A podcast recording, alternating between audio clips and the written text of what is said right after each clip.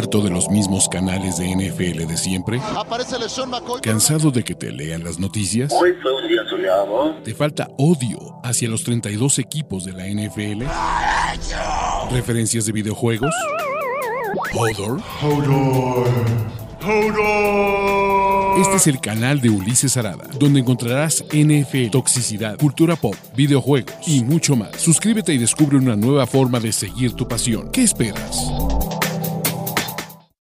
A platicar de los principales perdedores de la semana 4 de la NFL, porque hay un chingo de cosas que poner en estos perdedores de la semana 4 que está del riel y que está del nabo. Fue una semana donde vimos muy mal coaching, donde vimos a gente como Melvin Fumble, que pues bueno, ya sabemos que, que no se puede confia- confiar, donde vimos unos colapsos espectaculares, donde vimos unos medios, varios fails de equipos especiales con los Saints, con los Bears, eh, donde vimos un dominio absoluto y total de ciertas unidades y ciertos equipos que no se han venido a presentar. Entonces, dicho esto, ya arranquémonos con estos perdedores de la semana 4 y creo que no hay más grande perdedor que Mike McDaniel. Y por todo lo bien que se había hablado de Mike McDaniel, pues hay que empezar a señalar todo lo malo que está con Mike McDaniel, ¿no? Para todos nos pareció una irresponsabilidad que jugara Tua. Ese es el primer punto. Nos pareció una vital irresponsabilidad que jugara Tua Tagovailoa. El tema es la forma en que lo exponen, la forma en que se está manejando este jugador y los, las posibles repercusiones son terribles y son brutalmente terribles. No solo Miami pierde el invicto, que creo que dentro de lo que perdió es lo menos importante. El invicto es lo que menos nos importa de estos Miami Dolphins. La salud de Tua es primero. Y te habla como ciertas cosas co- a nivel organizacional. Y empezando por Mike McDaniel, que comparte, ¿no? Que tuvimos un momento bien chido viendo a McGruber en el avión de regreso. Pero Mike McDaniel nunca debió, nunca debió exponerlo. Uno. Dos, y esto también es un tema bien peligroso. Y creo que te habla de un modus operandi de una organización de los Dolphins que está haciendo cualquier cosa para ser relevante y para ganar. Y no está chido. Ya vimos todo el tema de tampering que, hicieron los Dolphins, sobre todo por el tema de Ross, etcétera, y lo de Brady y lo de Sean Payton. Y aquí estás exponiendo a alguien que me parece, y eso es lo más triste, creo que Miami, como equipo y como organización, ve a alguien como tú, a chiquito bebé, como un güey completamente reemplazable y sustituible y, que no nos importa acá. Porque si te importara su salud y lo que representa para el equipo, no lo hubieras expuesto a una situación como la expusiste, pero no lo hubieras expuesto después del juego del medio tiempo contra los Bills y después de todo el partido contra los Bengals. Y una de las escenas más terribles que vimos, porque eso, eso es de las cosas más culeras que puedes ver en un, en, un, en, en el terreno de juego, cabrón. O sea, el tema de, los dedos paralizados y, que Teddy tuviera que salir en camilla es una verdadera payasada y una mamada. cabrón. Y la verdad es que pues Mike McDaniel es una gran parte de estos responsables. Y no se vale que hagas esto solo por ganar. Solo porque Miami el día de hoy, pase lo que pase, aparece como el mejor equipo de la conferencia americana por cuanto a récord, con todos los juegos de playoffs en casa. No está cool, no está chido. Y pues bueno, otras cosas que no están chidas son los Saints. Puta. Los Saints tienen una enorme cantidad de problemas, incluyendo que, pues, a ver, no jugó James, no jugó eh, Michael Thomas, no jugó Alvin Camara. Va, güey, te compro esto. El principal problema se llama Allen, cabrón. Yo quería darle el beneficio de la duda. Yo pensé que, pues, bajo el manto, bajo el manto de, de Sean Payton, por todos estos tiempos, y al frente de una defensiva súper chingona, que era lo que tenía, pues Dennis Allen iba a aprender y iba a mejorar como head coach. El problema es que los Saints podrían ir sin ningún problema 0-4. O sea, de no ser por el comeback milagroso que tuvieron en contra de los Atlanta Falcons, pues estos Saints podrían ir 0-4. Y estos Saints podrían eh, ser la mayor decepción, que ya lo son. Y empecemos con lo mal preparado que este equipo está durante las primeras mitades de estos partidos. Los Saints empiezan dormidos todos los partidos, todos y absolutamente todos los juegos. Los errores de coaching en equipos especiales son para darse un tiro, total y absolutamente. Y tuvieron oportunidad de ganar este juego.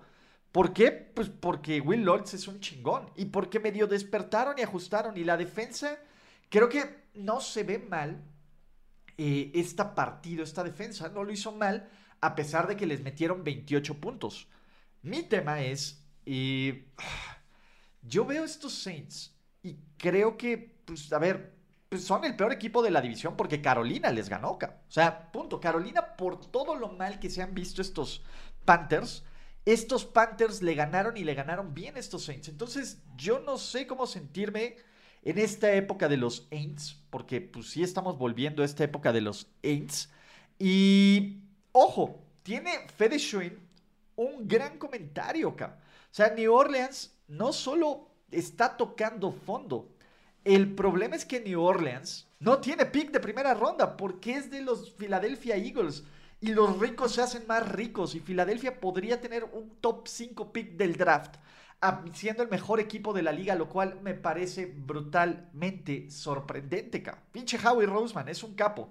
Pero bueno, los Cleveland Browns son unos enormes perdedores, ¿no? Eh, y con todo el respeto, y quiero quiero que no suene a ninguneada, porque la neta es que no es ninguneada. Si hay alguien que le está metiendo al cocoro durísimo, son los Falcons. Completamente, los Falcons han sido una grata sorpresa esta temporada. ¿Cuál es mi problema con los, con los Browns? Básicamente Atlanta te dijo, te voy a ganar de una forma, y de una sola forma, de una sola forma iba a ser corriéndote acá, y les corrieron hasta que se cansaran, cabrón. Y ese fue el punto. Después de la intercepción de Mariota, los Falcons dicen, F-Fit, no necesito, no necesito lanzar un pase para ganarte, te voy a ganar a lo Belichick. Y eso fue lo que hicieron. Y esta defensiva, yo sé que no estaba ya David Clowney, yo sé que no estaba Miles Garrett, y Miles Garrett es un capo, cabrón. Pero no te pueden hacer este tipo de situaciones. Los Cleveland Browns no pueden salir de esta forma a jugar tan mal cada domingo, cada domingo, cabrón. Y ese es el punto. O sea, Jacoby Brissett tiene la intercepción al final, pero el ataque aéreo, va, David Njoku tiene el fumble. Nick Chubb es muy chido, cabrón, pero, pues, Cleveland, a ver, a mí me da gusto que Cleveland pierda. Y ya sabemos por qué. Personalmente me parece que es un equipo hiper shirica.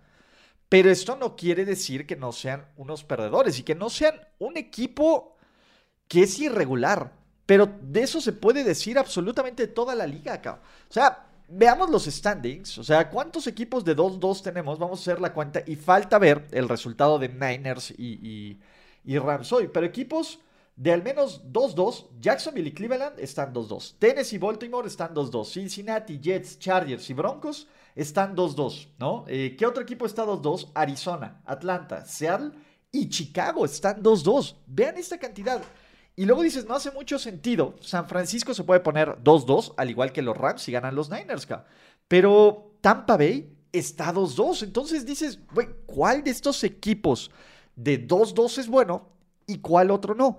Y empecemos a hablar de John Harbour y los Ravens. Creo que el caso de los Ravens ya es para, para, para prender alertas, Es la quinta derrota consecutiva en casa de Baltimore. Esto nunca había ocurrido en Baltimore. En la historia de este equipo, yo sé que la historia de este equipo no es tan grande como la de los otros equipos, pero en 25, 26, 27 años, esto no había ocurrido. Estos Baltimore Ravens, que han tenido muy malos equipos, nunca habían perdido cinco juegos consecutivos en casa. ¿Cuál es el tema? Este no es un mal equipo de Baltimore, este es un roster con talento. El problema es que no confías en esta defensa y que John Harbaugh ha tomado una enorme cantidad de malas decepciones, incluyendo, y yo sí, van a salir todos los de, es que estadística y matemáticamente era mejor que fueran por la conversión, porque la defensiva no. Pero ve, la conversión aún puedes perderlo, cabrón. Y este es el tema. Eh, aún cuando no conviertes, eh, los juegos se ganan con puntos, cabrón. Yo sé que es frustrante, yo sé que es hiper recalcitrante y conservador, pero no puedes hacer esto, Kai. No puedes, no puedes poner en tu equipo en esta situación y no puedes ser posible el poco, el poco margen de respuesta que tienen estos Ravens, Kai. Les meten 20 puntos consecutivos los Bills. Los Dolphins les meten 21 puntos, les hace una reventada de 21 puntos en el último cuarto, cabrón. Y no es una defensiva en cuanto a jugadores mala, cabrón. Marlon Humphrey sigue siendo un chingón. Marcus Peters es un corner bastante sólido. Marcus Williams sigue haciendo jugadas grandes. Kyle Hamilton tiene todo el perro talento del mundo, cabrón. Ese esquema es coaching y es una falta de confianza. Y creo que esto es lo que está ocurriendo. Hay una falta de confianza en lo que John Harbaugh está haciendo que permea en todo el equipo, cabrón. Y tan permea en todo el equipo que Marcus Peters se pone al tiro. A ver, si yo soy John Harbaugh, corto a Marcus Peters, porque tampoco puedes permitir eso. Va a ser un tema, o, lo pongo en el trading block, aunque nadie lo va a cambiar. Pero el tema es eso, hay una indisciplina, hay una falta de concentración, hay unos lapsos mentales terribles. Y, y yo creo que criticar a Lamar Jackson porque tiene estas dos intercepciones, es lo más básico y lo menos, e, el menor problema de los Ravens se llama Lamar Jackson. Lamar Jackson es la razón por la que están 2-2 y en este momento en playoffs, punto, porque esa es la verdad, es un equipo que está en 2-2 y en playoffs. Pero mi tema es, Lamar Jackson pues solo puede hacer ciertas cosas, acá. El play calling ha sido totalmente malo. Las tacleadas se fallan terribles y el señor Pera que también lo está diciendo bien. O sea, Patrick Quinn no solo suelta intercepciones a diestra y siniestra, falla tacleadas a diestra y siniestra. O sea, en general, este equipo de, de, Baltimore, que además se le está poniendo, se le está complicando la temporada porque van contra Cincinnati, Cincinnati con días extras de descanso, con, con este equipo que va al alza. Y ojo, Cincinnati trae de hijo a los Ravens de Harvard de siempre, cabrón. Entonces, Sí se ve complicada esta situación para sus Baltimore Ravens. Sí se ve feo. Yo todavía quiero seguir creyendo que este equipo va a mejorar, pero la defensiva es terrible, La defensiva es terrible. Harbour está tomando decisiones equivocadas constantemente y yo no lo voy a, yo no lo voy a justificar, Yo no lo voy a justificar a Harbour, como no hay que justificar esta defensiva, porque esa es la verdad. El colapso fue de todos. O sea, ese es el punto. Vamos a ver si Baltimore se le da la vuelta a esto, cabrón. O sea, ya la ventaja de local en Baltimore, por lo menos estos últimos cinco partidos, no existe. Esta defensiva está entre las peores de la NFL en muchísimas categorías, sobre todo en yardas por jugada. Por Dios, cabrón. O sea, por Dios. Y, dos regresos así. Ah, Digo, todavía faltan los juegos divisionales, pero yo no estoy, eh, no estoy dispuesto todavía ni a meter las manos en el fuego, ni a, ni a darlos por muerto. Y eso es parte de esta temporada, ¿no? Equipos de 2-2 que no sé cómo sentirme al respecto. Pero bueno, más perdedores. No solo la disciplina, en general los Commanders, O sea, los Commanders son un mal equipo. Y eso ya lo sabíamos. Pero gran parte de la responsabilidad de este mal equipo no se llama Carson Wentz, se llama la línea ofensiva, cabrón. La línea ofensiva ha sido terrible, cabrón. O sea, si ustedes ven el stat sheet, solo van a ver dos sacks de Dallas. Van a decir, no, pues es que no lo presionaron tanto. No mamen, Carson Wentz estaba corriendo constante y sonantemente por su vida acá. Y a mí me sorprende, y a mí me sorprende muchísimo, muchísimo, muchísimo, muchísimo. Y ver cómo estos Texans, perdón, cómo estos Commanders simplemente, pues, no están dando una acá.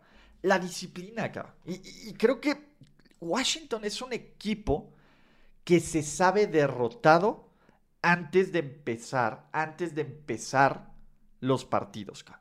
Y aparte que si tu línea ofensiva no funciona bien, cometes 11 castigos para 136 yardas en contra de Dallas, que es uno de los equipos menos, menos, menos talentosos, está súper cabrón, güey. Está súper cabrón, güey. O sea, estás haciendo ver bien un equipo de Dallas que es que es indisciplinado por excelencia, cabrón.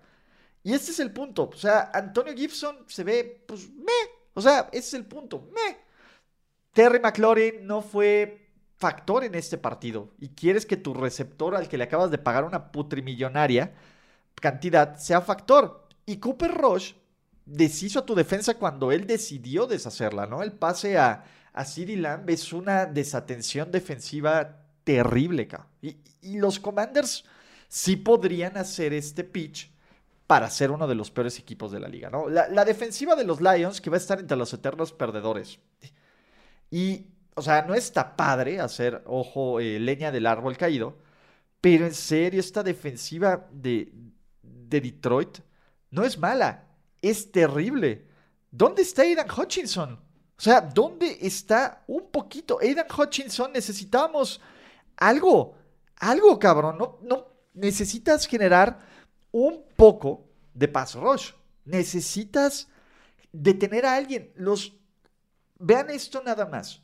Los Seattle Seahawks tuvieron 8.8 yardas por jugada.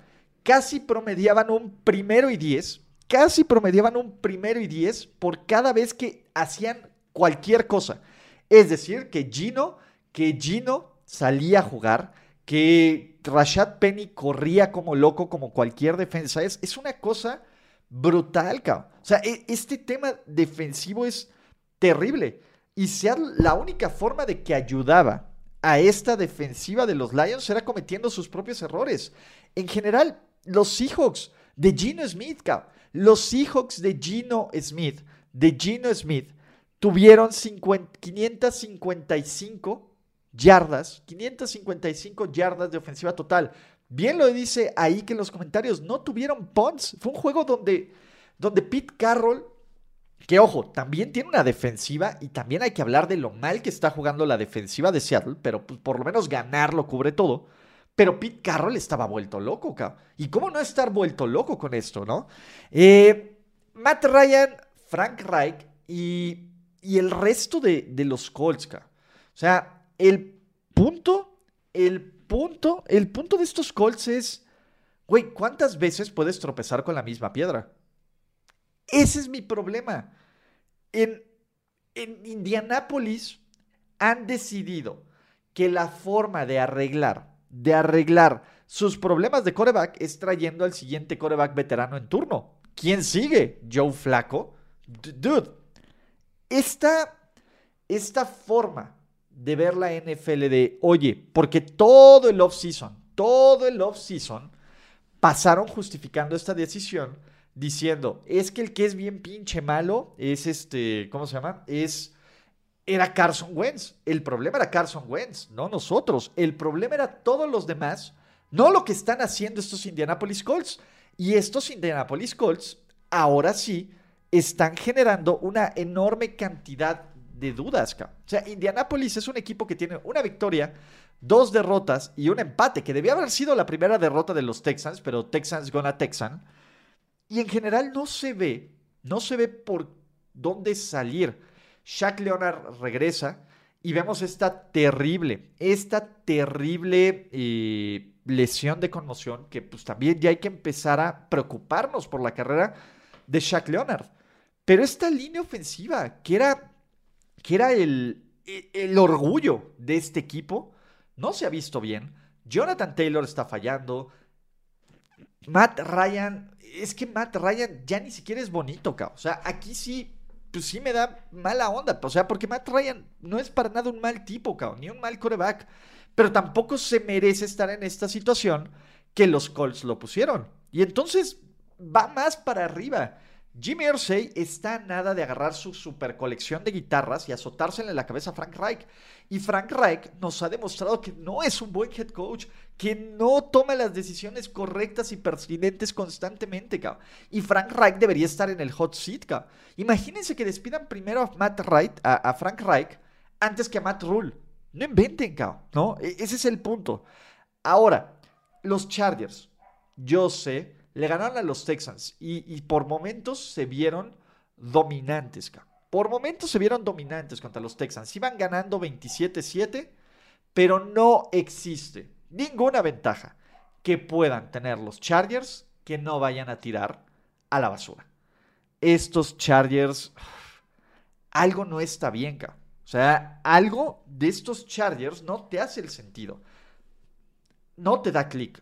Y creo que estos Chargers, o sea, me da gusto que hayan protegido a Justin Herbert y que no haya sido un factor. Es bien difícil evaluar esta victoria contra los Texans porque los Texans no tienen personal, cabrón. Esa es la verdad. La gente me dice, güey, ¿por qué no pusiste de perdedores a los Texans?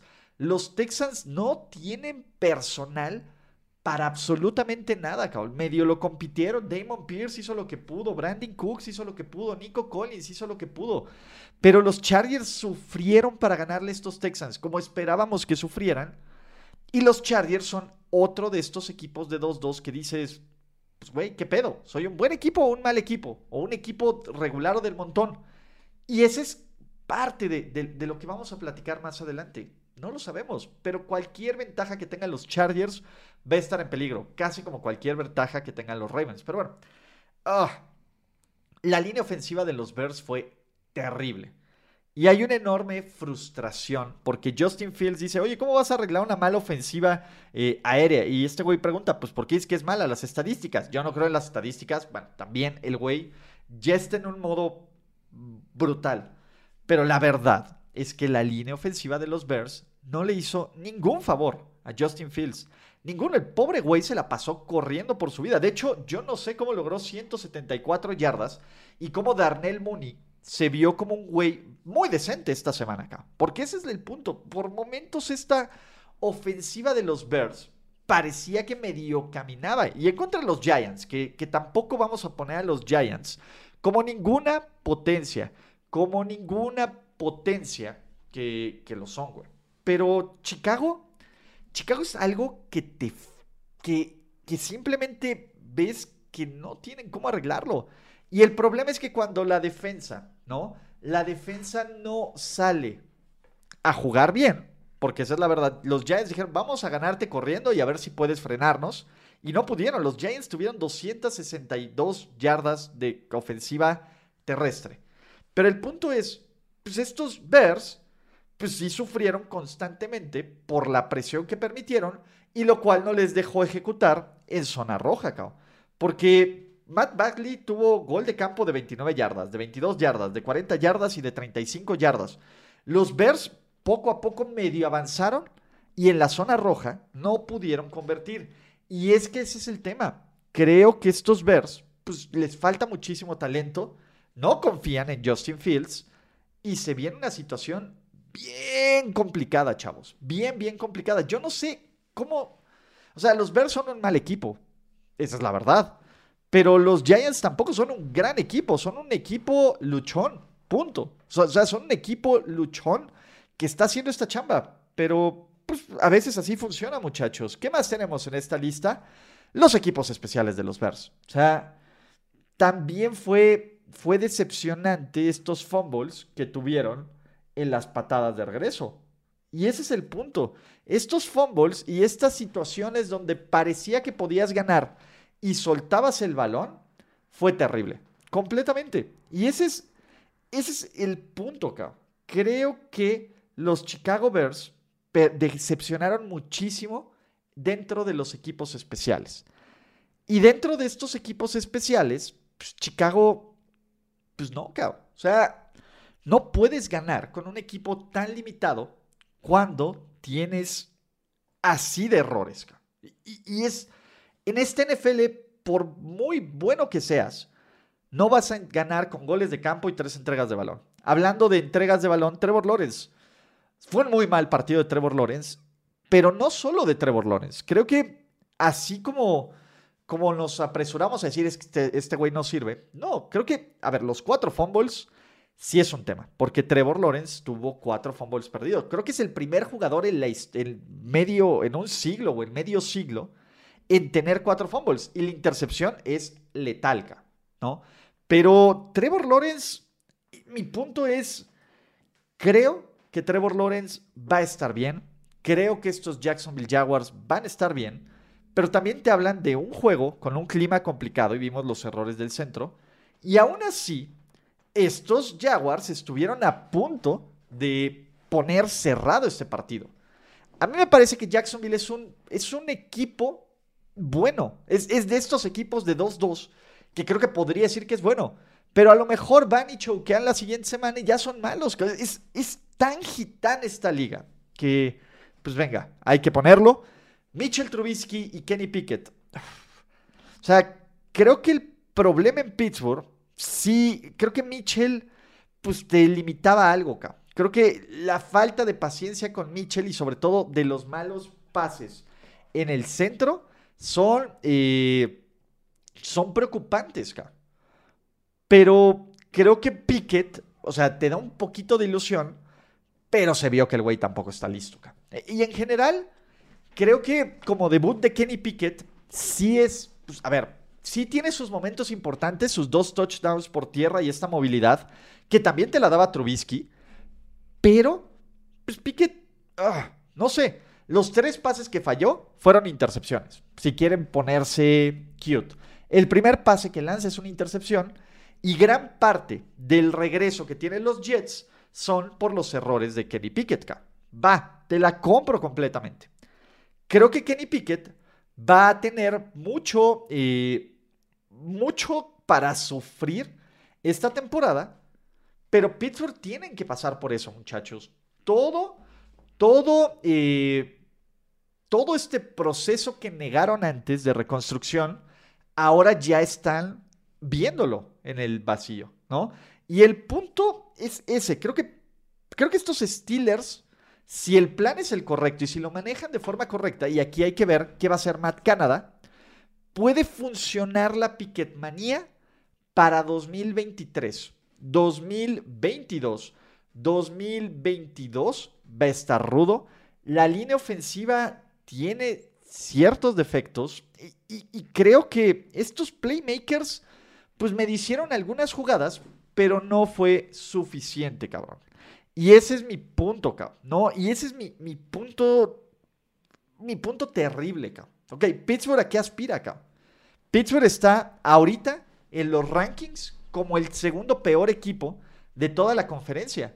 Solo detrás de los, de los, de los Texans. Y ese es mi punto. Creo que Mike Tomlin sí va a tener su racha perdedora. Porque además, vean el calendario. Déjenme y pongo el calendario aquí bien bonito y bien animado. Porque, pues la neta es que pues, Mike Tomlin pues tiene, tiene un calendario bien difícil y estos Steelers, miren, aquí está, lo estábamos platicando ayer en tiempo extra de Mundo NFL, pero de aquí van a Buffalo, con una de las mejores defensas de la liga. Reciben a Tampa Bay, que creo que Tampa Bay tiene una super defensa y puede afusar de esta línea ofensiva. Van a Miami, que habrá que ver qué Miami enfrentan, y van a Filadelfia, cabrón. No es una racha fácil antes de la semana de descanso. Ya después medio se tranquilizan las cosas. Saints, Bengals, Colts, Falcons, Ravens, Panthers. Pero pues estos, estos Steelers hay que poner, hay que poner, este, pues, hay que poner bien la, la, el punto, cao. Estos Steelers son un mal equipo, cao y son equipo en reconstrucción. Y vamos a ver si Minka Fitzpatrick no está fuera el siguiente partido por el tema del protocolo de conmociones. Está cabrón, güey. Está cabrón. E, e, o sea, es, un equipo bien complicado. Pero bueno, déjenme, ah, déjenme, vuelvo a poner aquí mi, aquí estamos, mi, mi slide. ¿Por qué? Porque tenemos a Baker Mayfield.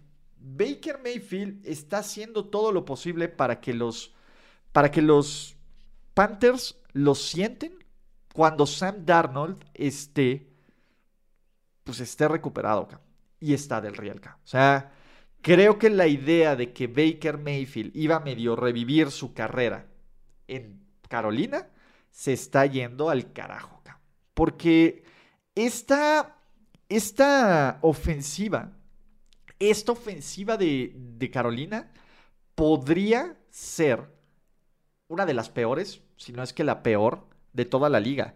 Los Panthers son el peor equipo en terceras oportunidades. O sea, cuando los Panthers están en terceras oportunidades, se acabó toda la esperanza. Creo que fuera de un par de latigazos, incluyendo el pase a la Vizca Chanel la semana pasada, este equipo no está produciendo nada. Christian McCaffrey por tierra está desaparecido en general. Y, pues bueno, dude, cuando traes a Ben McAdoo, que cree que sentar a Eli Manning, a lo mejor, Ben McAdoo no pudo hacer lo que ha hecho Pete Carroll, sacar el verdadero potencial de Gino Smith.